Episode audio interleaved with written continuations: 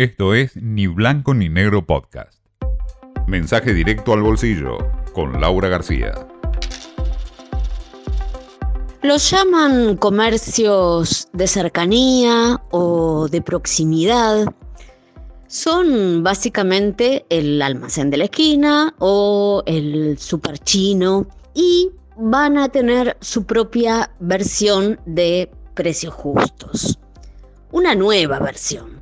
Se va a lanzar ahora, en junio, y la idea es precisamente ver si puede funcionar en estos pequeños comercios cómo funciona en las grandes superficies, como se dice en la jerga, a los supermercados. Arranca en junio y hasta el 15 de julio los precios quedarían sin cambios y a partir de ahí sufrirían un aumento mensual del 3,8%.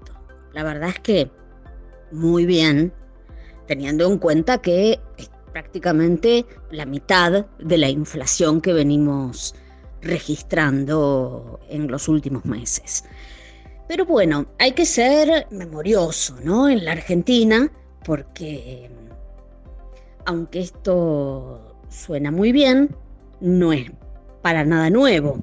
Los bautizados precios justos barriales ya tuvieron antecedentes. De hecho, dos programas similares que fracasaron. Fracasaron porque no, no funcionó la relación entre los mayoristas que tenían que proveer a estos pequeños comercios, la mercadería no llegaba y bueno, no funcionó.